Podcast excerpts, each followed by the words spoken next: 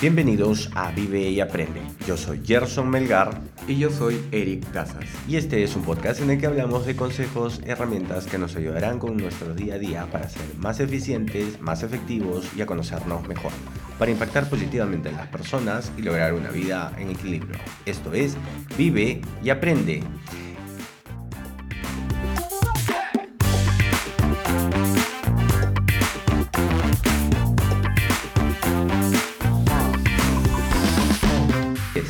Con Eric y vamos a hablar de la tercera parte de este libro que hemos viniendo desgranando, eh, El secreto de las siete semillas. Pero antes de empezar con el episodio, recuerden que pueden seguirnos en nuestra cuenta de Instagram, Vive y Aprende Podcast, donde nos pueden dejar sus preguntas y sugerencias. Ahora sí, vamos con el tema de hoy. Bueno, antes de, de, empezar con el tema de hoy, vamos a saludar a Eric a ver cómo ha estado. ¿Qué tal, Eric? ¿Cómo estás? Hola, Gerson. ¿Qué tal todos? ¿Cómo están? ¿Qué novedades? ¿Qué ha, habido, qué ha pasado por tu, por tu vida esta semana, Eric? ¿Tuviste vacaciones? Sí, la semana anterior fue desconectar un poco con mi mamá y mi hermana. Eh, nos fuimos a Chaclacayo en busca de sol. Ah, eh, sí, a compartir ahí un poquito en familia. Y eh, bueno, esta semana bien, con, el trabajo avanzando varios puntos. Y en, en, lo personal te comenté, estoy avanzando el tema del desarrollo de mi marca y ya lo tengo un poco aterrizado hacia qué público me quiero dirigir, eh, qué cosa es lo que voy a ofrecer, cómo me voy a diferenciar de mi competencia. Y lo principal era quién es mi competencia, ¿no? Y ya una vez con esa información se está trabajando el logo y, y todo el desarrollo, ¿no? El plan de marketing. Oye, escúchame, ya tienes, o sea, sí tienes más o menos un horizonte, una fecha aproximada de cuándo vas a empezar a hacer esto, esto que quieres hacer? Sí, de hecho lo podría lanzar de acá a un mes más o menos. Ajá. Importante, importante para, para plantearnos objetivos. La fecha es límite. Así es. Que no pase de 60 días, ojalá que sea antes de los 30, pero ya, pues entonces eh, queda, queda compromiso por aquí y, y de hecho ya cuando lo tengas todo listo, eh, puede, puede, ser motivo para un episodio, pues, ¿no? Para que ah, nos cuentes, para que empieces a hacer, de ahí nos cuentas qué vas a hacer, dónde vas a estar, este, las redes sociales que vas a usar, cuál es el formato que vas a usar y todas esas cositas que, que de hecho son súper interesantes siempre. Genial, gracias. ¿Qué más? ¿Qué más? ¿Qué más? ¿Ha habido algo, algo adicional, aparte de, de, de, lo que estás trabajando con, con, con tu marca? Ah, bueno, después temas de, de trabajo, ahí avanzando, siempre viendo cómo se puede mejorar. ¿Cómo eres tú con, con las vacaciones, Eric? Tú, o sea, antes y después de las vacaciones, digamos, he escuchado que mucha gente se pone un, un consejo, algo que escuchaba era para la gente productiva, tú sabes que yo soy medio loquito con el tema de productividad, y decía que la gente es más productiva antes de sus vacaciones porque hacen todo lo que tienen que hacer y acaban con todos sus pendientes y que ese es el mood que deberían tener normalmente, como que el mejor estado productivo de la gente es antes de vacaciones, porque ese es el momento donde la gente tiene su pico de productividad. ¿Cómo es tu caso? Sí, o sea, de hecho, a, mí me sirve también sobre lo que dices, también para delegar cosas. Ajá. Entonces yo como, oye, y esto lo podría delegar más a menudo, ¿no? Porque me lo cargo si es que lo puedo delegar. Sí, sí, sí. Entonces, me, me, ayuda bastante para eso. Mm. Y cuando vuelves, este, ¿cómo, cómo viene la, la ola? ¿Cargada o ya más tranquila? Cuando vuelvo, o sea, bueno, el trabajo continúa, entonces llego un poco a supervisar cómo, cómo se vienen haciendo las cosas y, y, ver de qué forma se pueden seguir mejorando, ¿no? Claro. Mira, por ahí va más o menos esta semana, yo me he estado enfocando en cosas más o menos similares, eh, porque estoy tratando de ver la forma de automatizar más procesos y más cosas dentro de, dentro de, dentro de Chabela. Ajá. O sea, es un objetivo, por no decir una obsesión que se me ha metido en la cabeza de tratar de automatizar todo lo automatizable posible. O sea, que si es posible no tengamos ni siquiera que mover un dedo para que todo ande solo. O sea, hay gente que, que lo hace. Eh, no sé, o sea, sé que, o sea, es, es, algo que me he puesto como una meta. Cuesta, ¿no? Porque de hecho lo has visto crecer, lo sientes parte de ti y el soltarlo un poco para que otros lo manejen y pueda correr en automático, cuesta. no, tanto, por el, no tanto por el lado de delegar, ¿ah? Lo, hago, lo hago por el lado de automatizar, con la finalidad. ¿Sabes qué es lo que pasa, Eric? A mí mi cabeza, pucha, de hecho, creo que lo que voy a decir va a ser muy, va a ser eh, sujeto a críticas, pero siento que las personas solemos equivocarnos más que las máquinas. O sea, las máquinas siguen un algoritmo que simplemente sí, no, sí, no, sí, no. Entonces, las personas a veces no tenemos la misma, o sea, solemos ser más propensos al error entonces, para mí el tema de automatizarlo está en que, por ejemplo, llegue una compra, el correo se mande directamente al proveedor, se analice cuál es el, el, el, delivery que va a utilizar y que se le mande la orden para que el delivery venga y no tener que, por ejemplo, que una de las personas, o sea, Dani tenga que llamar al, al proveedor y decir, señor, tiene que venir. No, sino que esto sea automático, ¿me entiendes? O sea, en eso estoy pensando. Estoy tratando de de, de, encontrar la forma de ver mucho más procesos, o sea, no solo el tema de delivery, sino miles de cosas. Y me he puesto una alarma, creo que una de las cosas que he aprendido, Eric, a lo largo del podcast, que hemos ido comentando, ya sea de diferentes cosas personales, diferentes cosas, un hábito que, o una costumbre, un hábito que he ido teniendo es ponerme alarmas. Ajá. Para recordarme cosas. Ahora, todas las, o sea, tú sabes que ahora a las 9 de la mañana empiezo mi reunión con María y la primera alarma que me suelta a las 9 de la mañana es una alarma de piensa cómo podrías automatizar esto. Wow. Todos los días, todos los días. Entonces digo, ok, ¿qué puedo hacer para que esta reunión sea más ligera o sea más productiva o sea más eficiente? No sé. No sé, eh, ahí me doy vueltas y ya cuando, cuando las vaya descubriendo me voy, me voy, eh, ya les iré contando. Pero esa, esa pero mm, mm, rescato mucho esa idea, ¿no? De, por lo menos ya automaticé que tengo que recordarme todas las mañanas que voy a pensar que, que, tengo que pensar que tengo que automatizar. Eso, está genial, ¿no? El tenerte un recordatorio de qué objetivo deberías buscar. De tu objetivo. De cada actividad que vas a hacer, ¿no? En, en, por la siguiente hora. Claro, sí. Wow, es bien potente. Sí, sí, sí. O sea, he tomado esa costumbre que siento que en, en, a lo largo de este podcast he, he, cogido esa costumbre y siento que sirve mucho. O sea, ahora tengo. Antes tenía muchos recordatorios en el teléfono, eh, mis recordatorios de la mañana, ¿no? Medita, agradece, ¿no? Ahora ya tengo solo un recordatorio de rutina de mañana, donde está una relación de todas las cosas, afirmaciones que hago, la repetición de mi propósito y en la noche también. Entonces, claro, y ahora voy agregando una cosita más a cada una de esas listas, eh, cosas que siento importantes, ¿no? Para, claro. para tu día a día, para el tema personal. Y nada, yo por mi lado he estado haciendo eso, volviéndome loco con, con temas de automatización. Y, y, claro, eso con, con el tema de, de Chao Vela y por el lado del podcast, pucha, estoy bien contento con los resultados que estoy teniendo. Eh, tengo que confesarte, Eric, la semana, ya en la, en la cuarta semana del podcast, este, de Aprende Más y Aprende Mejor, le ha ganado en escuchas a Vive y Aprende. Wow. Que era algo que yo ya tenía previsto, porque de hecho muchas personas me han comentado, gente que está en el mundo del podcasting ya de, de años, dicen que un podcast diario es mucho más... Eh, o sea, como que las personas lo, lo recuerdan más y ya se hacen una rutina para escucharte y todo eso, ¿no? Claro. Y, dije, oye, me sorprendió un montón, estoy muy contento. Qué bien. Y estoy muy contento por, por, las preguntas a mí, que todo el mundo me ha dado cuenta y, y, me ha dado ideas, porque creo que es muy curioso cuando a veces dices, oye, ¿ahora de qué voy a hablar? Me he dado cuenta de que ah, todos los emprendedores, o la gran mayoría de los emprendedores, tienen problemas con los precios.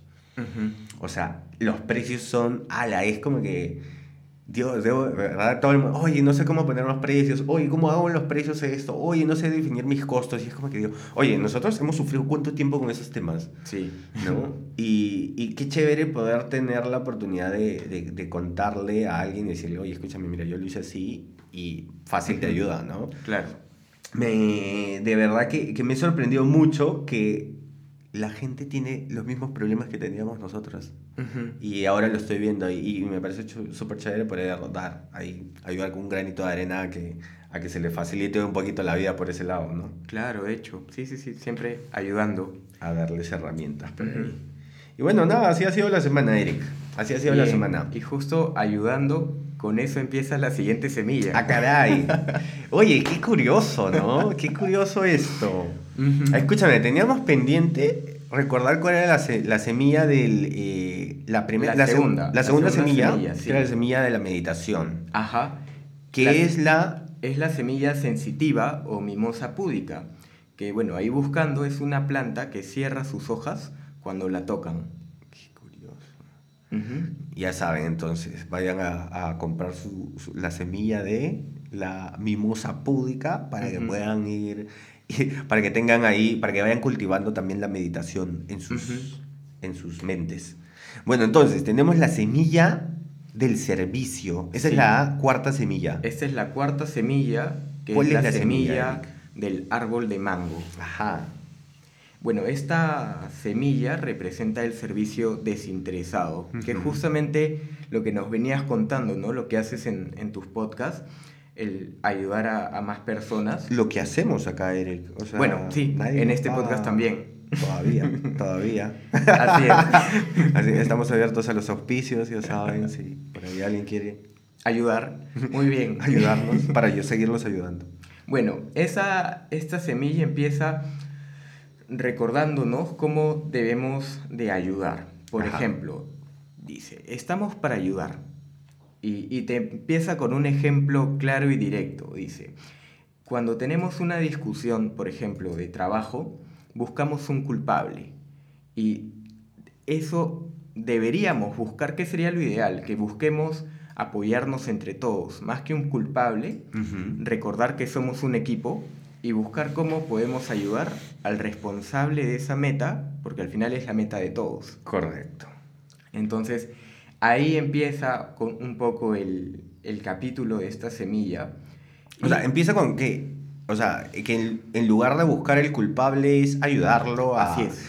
Es algo que a mí me quedó muy marcado, que creo que lo usamos bastante acá en Chabela y, y en general, ¿no? Algo que, creo que tú eres mucho más zen que yo. Yo por, por, ahí cuando algo falla a mí como que me sale la vena en la frente así. pero no, claro, no reacciono. Ajá. Igual la cara se ve. Pero sí siento que es súper importante identificar que lo primero que tienes que hacer no es, o sea, no es, ¿por qué lo hiciste? O sea, está mal, ¿no? Finalmente no tiene ningún sentido. Claro. No, no llegas a nada con eso. al final, ponte, si uno siente esa cólera o algo, al final el que le afecta la cólera es a uno. Entonces, ya depende de cada uno cómo reacciona. Y tiene un efecto negativo de la otra persona. También. O sea, no es que... O sea, la otra persona... ¿Cuál es tu objetivo con eso? ¿Tu objetivo es que no se vuelva a cometer el error o hacer sentir mal a esa persona? Eso. Entonces, si tu objetivo es hacer sentir mal, bueno, síguelo haciendo, no lo recomiendo. Pero si tu objetivo es que no se vuelva a cometer el error, enséñale a esa persona cómo, cómo hubieras hecho tú o alternativas para que eso no pueda volver a pasar, ¿no? Exacto. Y justo eso es algo que menciona en el libro, que dice, cuando uno se molesta, se molesta o se angustia o, o siente rabia, atrae al ego. Y cuando estás en paz, con tranquilidad, él entra en, un balance el ego y se relaja. Entonces hay que enfocarnos en observar esto para tratar de hacerlo mejor. Y acá el libro nos da otro ejemplo, ¿no? De, uno, de un maestro que sembraba eh, semillas junto con su discípulo. Ajá. Y em, eh, un día un gran ventarrón se lleva casi la mitad de semillas. Días después viene una tormenta y la lluvia inundan todos los alrededores. Y uno podría decir, wow, me está pasando todo mal, porque a mí? Y, enojarse mucho. Pero finalmente el maestro le, enseña a su discípulo, calma, todo pasa por algo.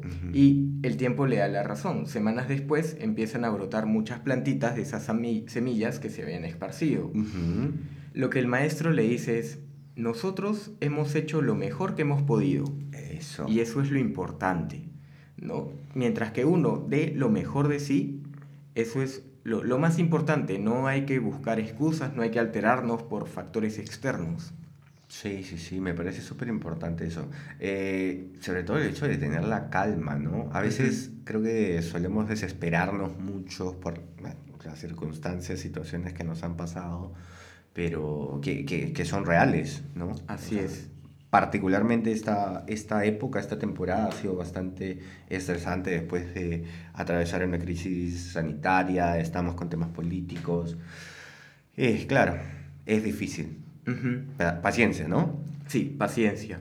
Y, luego el libro menciona eh, un, tema como hemos venido desarrollándonos, ¿no? Dice, nuestro ego nos ha hecho actuar eh, en el tiempo de forma interesada, queriendo alcanzar cada uno sus propios objetivos, metas, diferentes cosas materiales, pero esto pasa porque pensamos que nuestro cuerpo es la unidad ya.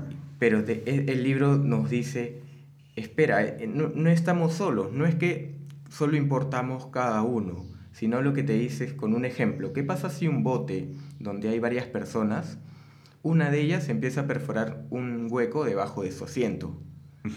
E, ese agujero va a hundir a todos. A todos, claro. Entonces, lo mismo pasa con la humanidad, dice el libro, ¿no? Cada persona se preocupa por sus cosas y no se da cuenta que su propia conducta está hundiendo a la humanidad. Sí.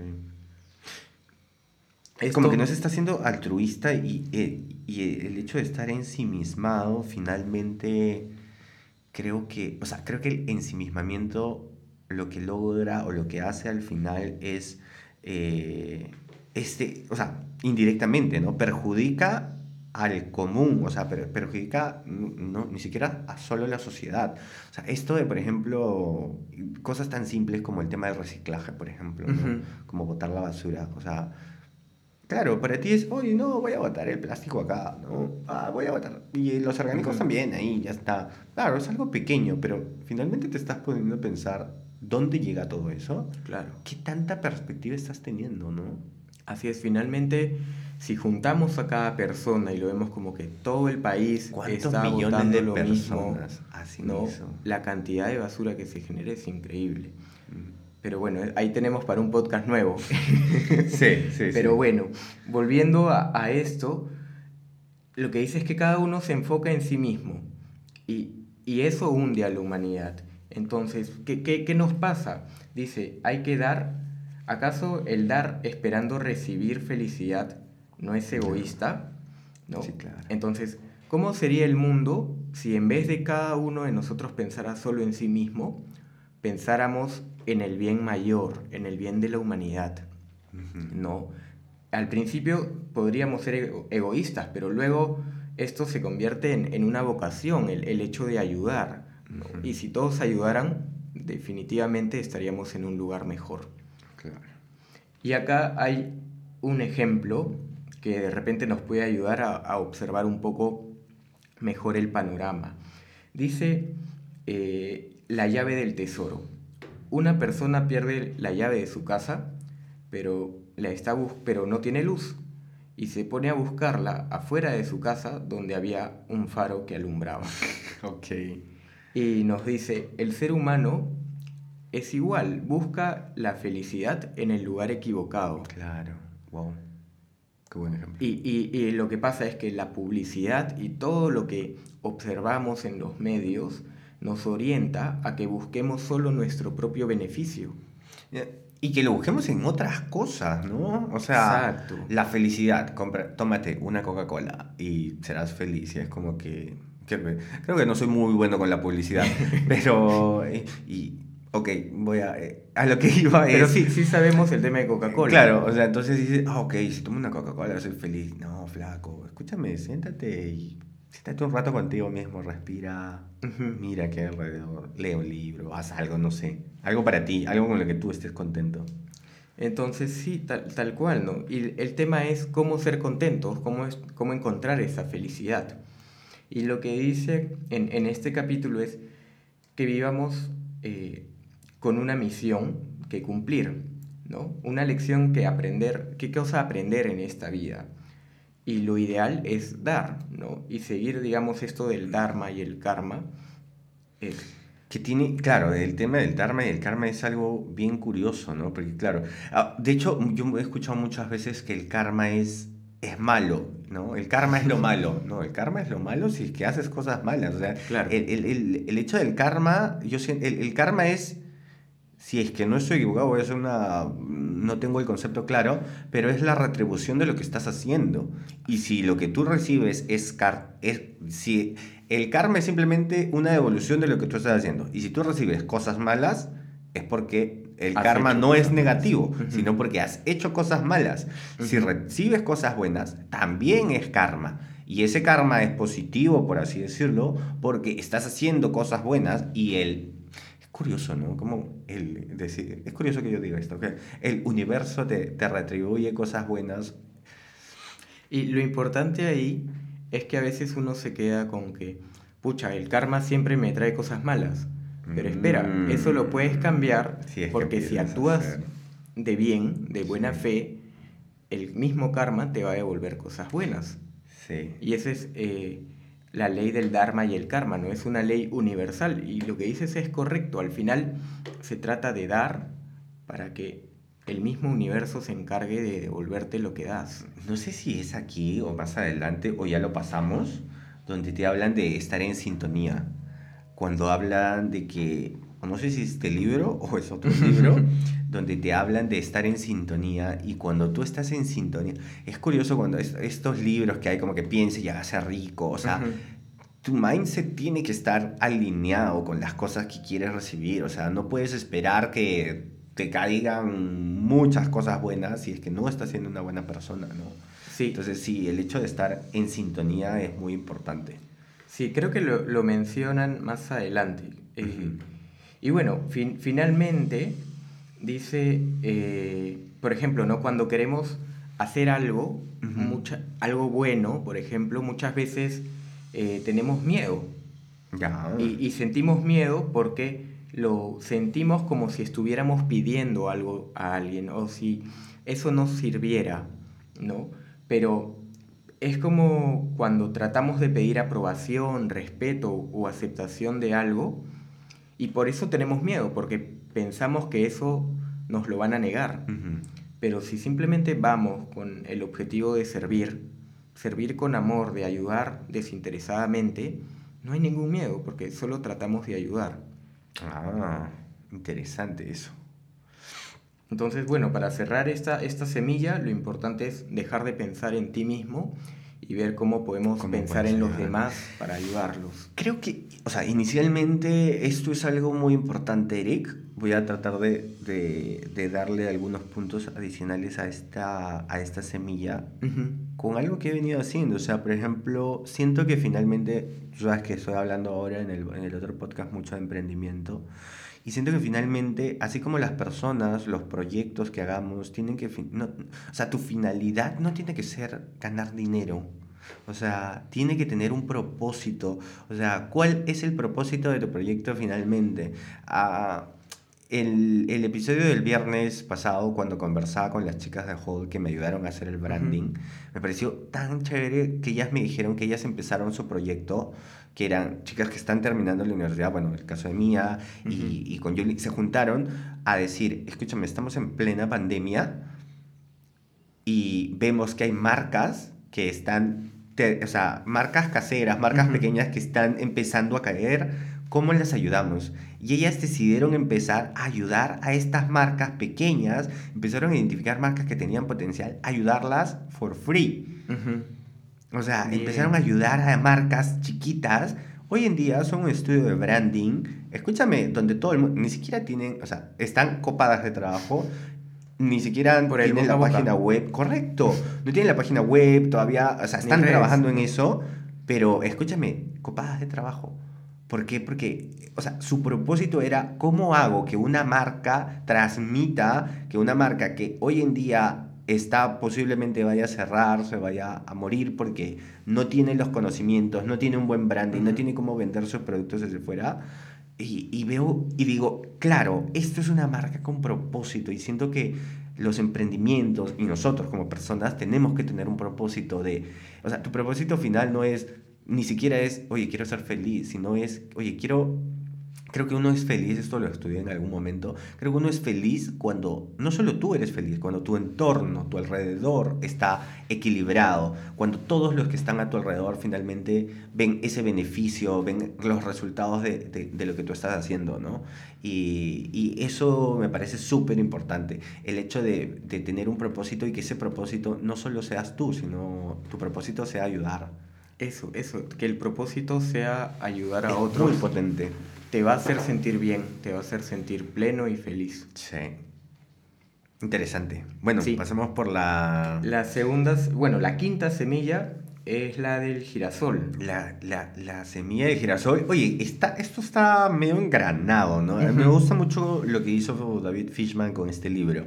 Em, de hecho, claro, lo que viene ahora es la semilla de girasol que se trata de la toma de las decisiones éticas. Así es. Y, claro, ahí el, mindset que te da es que incorpores en tu vida em, justamente esta conciencia de siempre preguntarte qué es, o sea, si está bien, si es lo correcto, a quién estoy beneficiando, cuál es el resultado.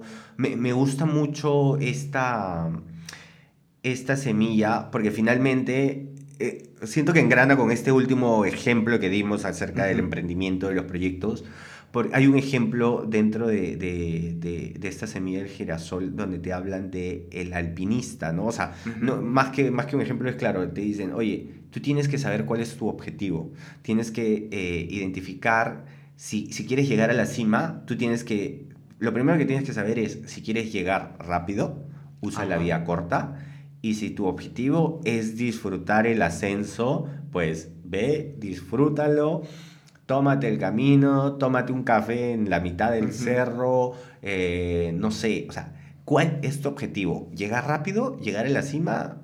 ¿O simplemente disfrutar el camino?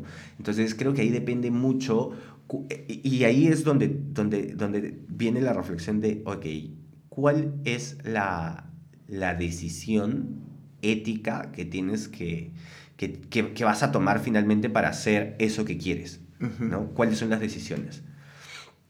Em, de hecho, había visto el tema de que la elección del camino depende del objetivo. Nuevamente, ¿no? Con el alpinista. ¿Cuál es tu camino? ¿Quieres llegar rápido o quieres disfrutar el camino? Entonces, siento que es súper, súper importante que definamos bien el camino y volviendo a la semilla anterior, definamos el camino con el propósito, ¿no? Claro. De la mano del propósito. Es importante ponernos a, a pensar en eso. Así es, ¿no? Estas tomas de decisiones éticas pensando en ayudar a, más personas, ¿no? No centrarnos en nosotros mismos, que ya vimos, eso no, no es lo, mejor.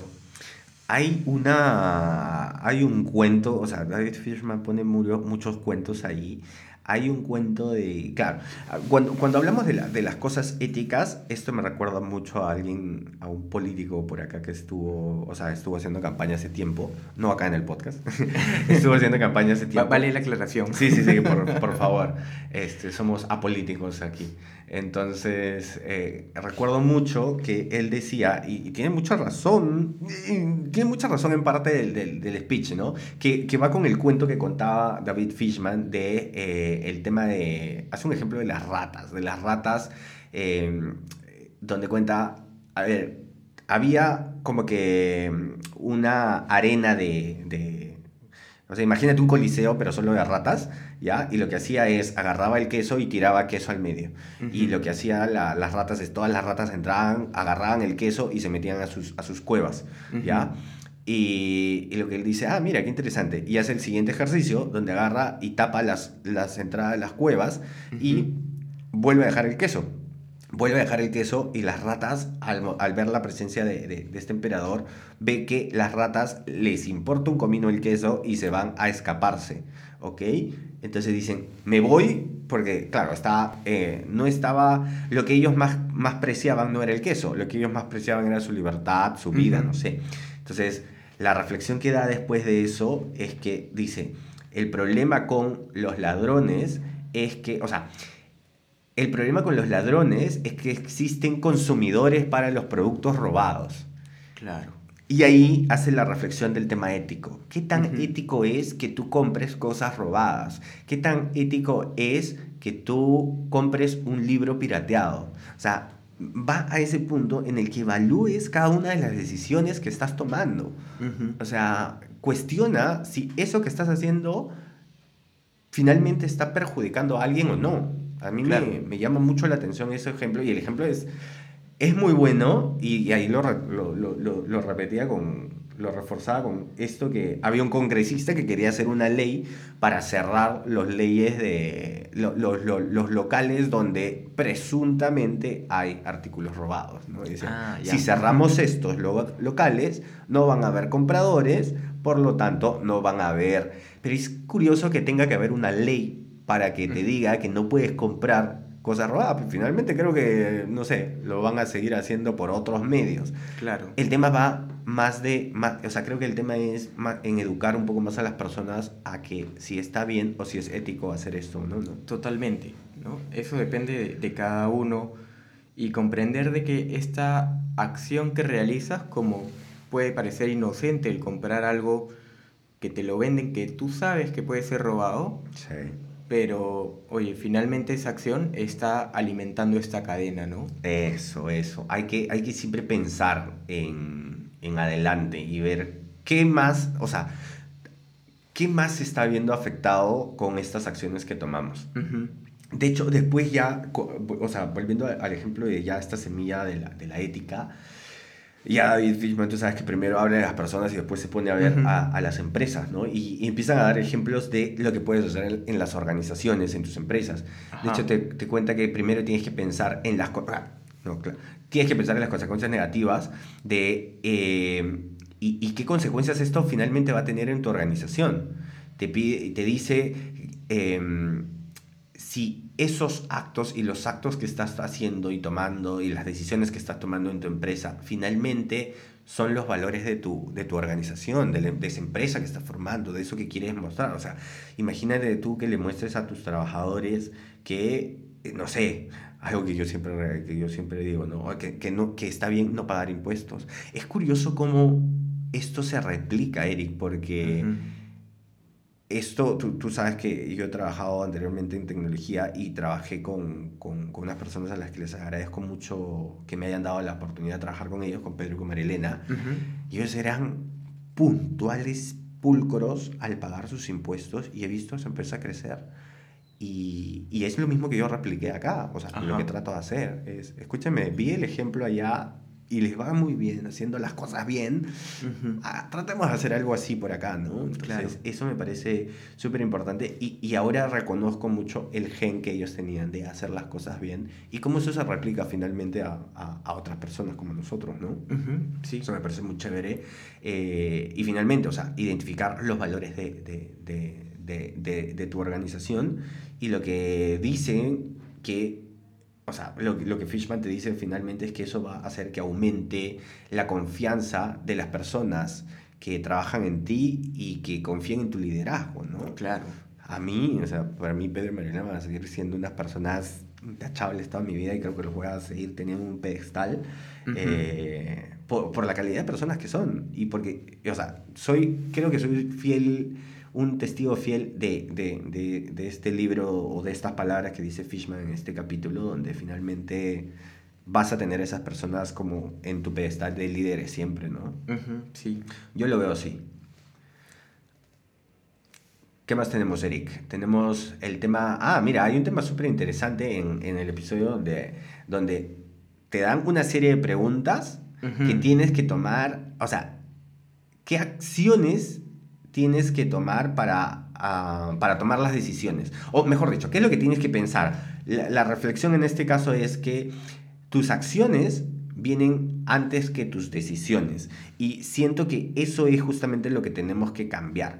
las personas estamos acostumbradas a accionar sin tomar decisiones. Entonces, primero tiene que venir en nuestra cabeza el, esta evaluación ética de, oye, está bien, está mal, y después tiene que venir las acciones, ¿no? Pero hoy en día todos el mundo, todo el mundo estamos enfocados, a veces en, actuamos en automático y es acción, acción, acción, y no pensamos en, en, en, en, finalmente cómo va a terminar esto, ¿no? ¿Cuál es el resultado de estas acciones? Claro, y para que nos sea más fácil el, el tomar estas decisiones, la importancia de trabajar o conocer bien nuestros valores.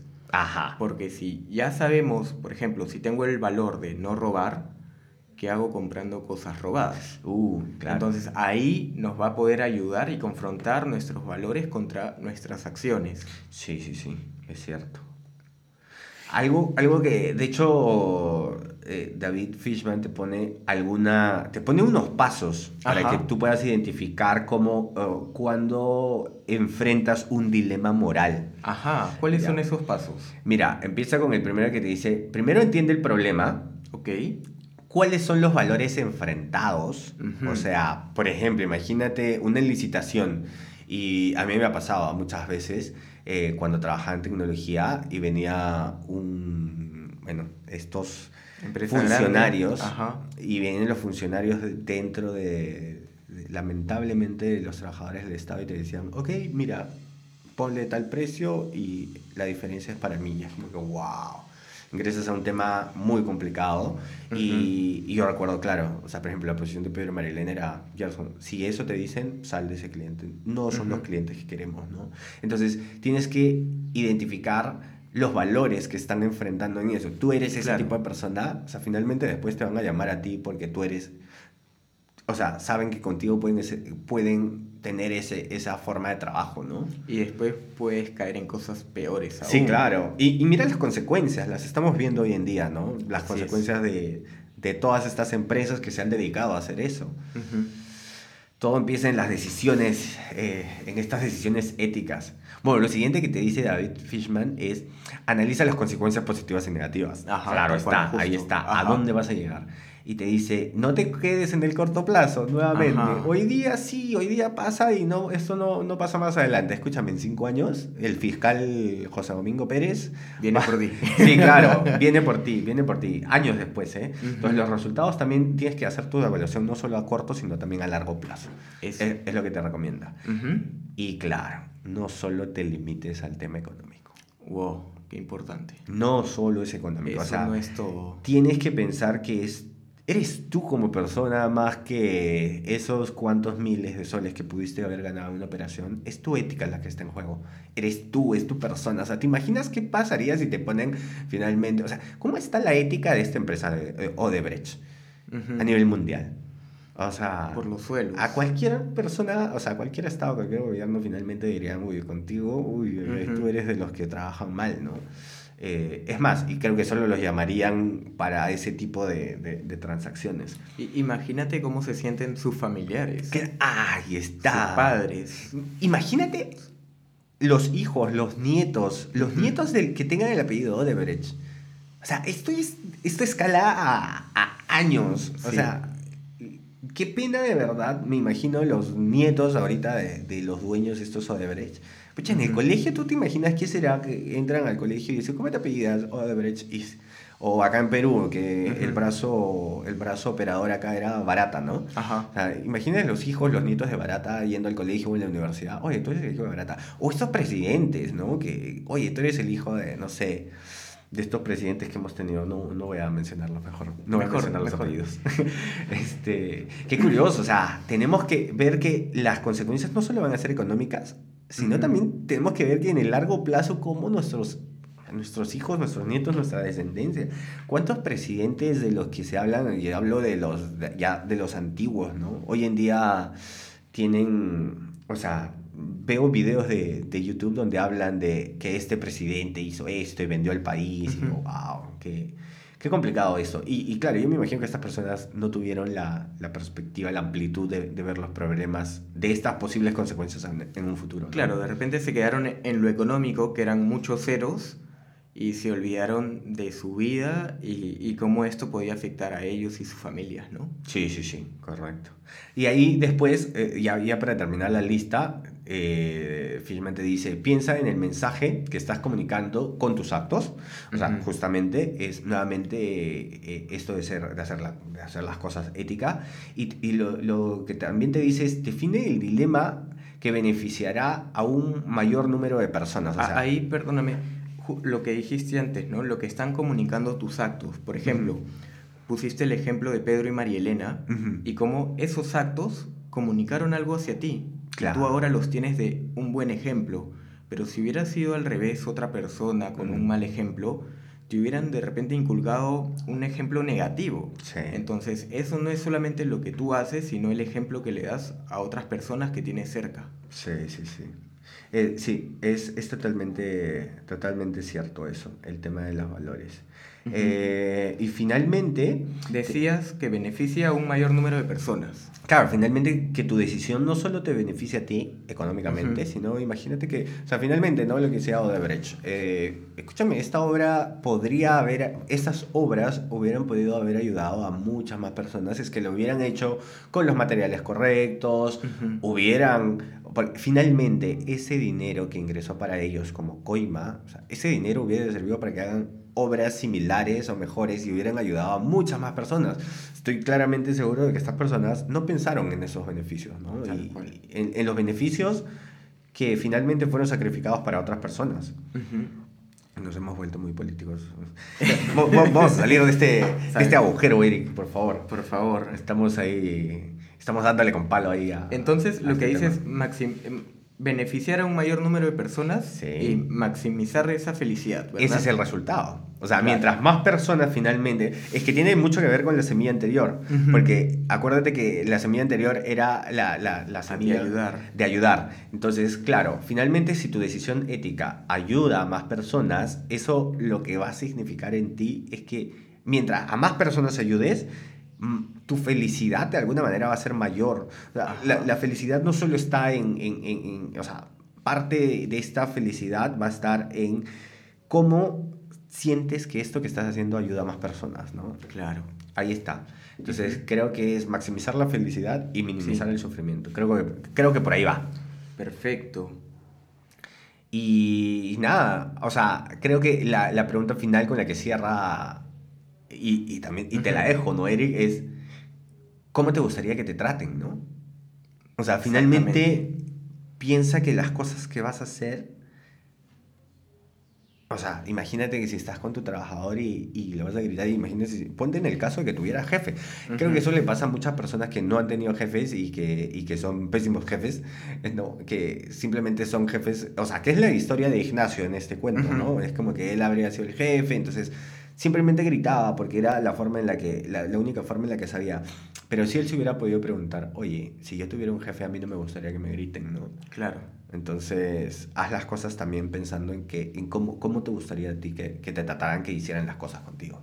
Así es. ¿Qué, ¿Qué mensaje te gustaría recibir? ¿En qué tono? ¿Cómo te gustaría que te traten? Sí, sí, sí.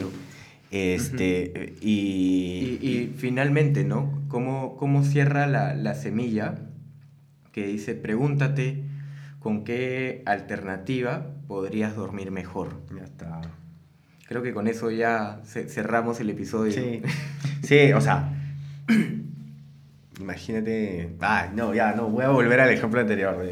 o sea, si, si uno toma una mala acción, una mala decisión, en la que no busque el beneficio de los demás, de más personas, para el beneficio propio, por ejemplo, yo no me sentiría bien. No, y finalmente, piensa en tus hijos y en tus nietos, cómo, cómo se van a sentir ellos si es que finalmente cometes un error que va a calar a través de generaciones. ¿Te va a permitir dormir bien eso? Yo creo que no. Buen episodio, Eric. Bien. Intenso, ¿ah? Cargado. Lo he sentido cargado. Sí, sí, sí. Bastante ahí por, por reflexionar. Bueno, bueno. Entonces, Eric, nos vemos la próxima semana. Listo, ya. Para seguir ya con la. ¿Qué estamos? Nos, quedan las dos últimas semillas, ¿no? Sí, porque ya estamos en la quinta. claro, nos faltan las dos últimas Faltan tres capítulos que son los últimos dos semillas. Claro, claro. Buenísimo. Listo, nos vemos entonces la próxima semana, Eric. Listo, gracias. Hemos llegado al final del episodio. Recuerden que pueden dejar sus preguntas y sugerencias en nuestra cuenta de Instagram, Vive y Aprende Podcast. Muchas gracias por suscribirse y por dejarnos su valoración. Y también por acompañarnos hoy. Y ya saben, vivan y aprendan mucho.